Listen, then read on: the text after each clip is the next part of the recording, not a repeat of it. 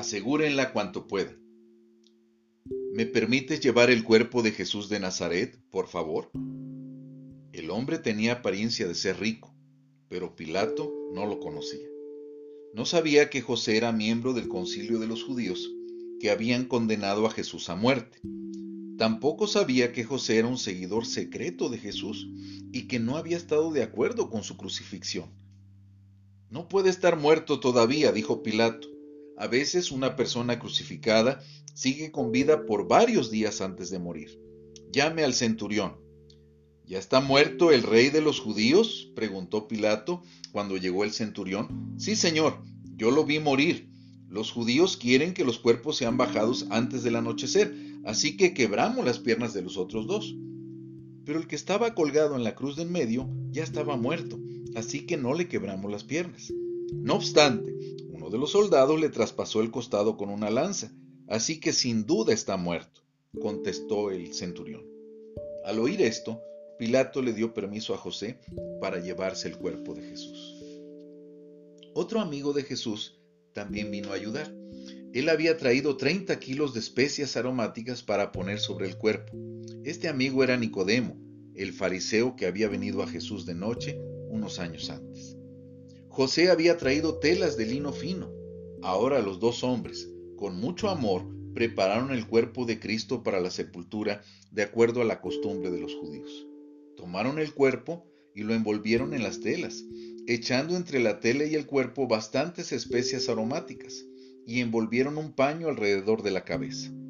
Después, llevaron el cuerpo a una tumba cercana y lo colocaron cuidadosamente sobre una repisa de piedra. Era una tumba nueva que José había tallado en la roca para su propio uso. Luego los hombres rodaron una gran piedra al frente de la entrada y se fueron. Mientras acontecía todo esto, María Magdalena y varias otras mujeres observaban desde una distancia a José y a Nicodemo. Siguieron a los hombres y vieron cuando depositaron el cuerpo de Jesús en la tumba. Vieron cuando rodaron la gran piedra sobre la entrada. Entonces las mujeres se apresuraron a ir a sus casas porque ya había comenzado el día de reposo.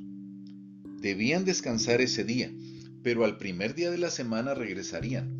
Traerían consigo más especias para rociar sobre el cuerpo de Jesús con tal de aplacar el mal olor hasta donde fuera posible. Era lo último y lo único que podían hacer por su querido maestro muerto. No todos los judíos descansaron ese día de reposo. Los principales sacerdotes y fariseos tenían una nueva preocupación a pesar del odio que sentían hacia los romanos que los gobernaban, se habían visto obligados a pedirle al gobernador que crucificara a Jesús de Nazaret. Pilato les había complacido. El hombre que odiaban estaba muerto, pero ahora debían herir su propio orgullo otra vez y pedir a Pilato que les hiciera otro favor.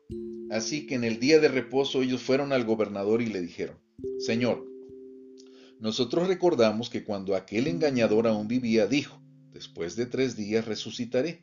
Claro, esto es imposible, pero tememos que sus discípulos roben su cuerpo y luego digan a todos que Jesús ha resucitado. ¿Puedes darnos una guardia para que no puedan hacerlo? Los judíos tenían su propia policía del templo. ¿Por qué no ponían a esos hombres a vigilar la tumba? No necesitaban permiso de Pilato para hacerlo. Es posible que no confiaban en que sus propios hombres pudieran mantenerse despiertos toda la noche. Quizás temían que los discípulos juntarían un grupo de amigos de Jesús y vencerían a su policía.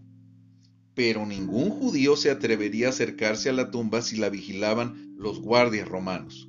Y tampoco había peligro de que alguno de esos soldados se dormiría porque de hacerlo serían ejecutados.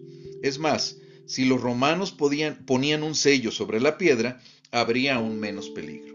El sello era una señal de la autoridad del imperio romano, la nación más poderosa sobre la tierra. Era imposible sobornar o exigir a los soldados a romper ese sello. Los líderes judíos sabían que si Pilato les concedía la guardia, nadie podría robarse el cuerpo de Jesús. Y Pilato los complació. Pueden tener una guardia, les dijo.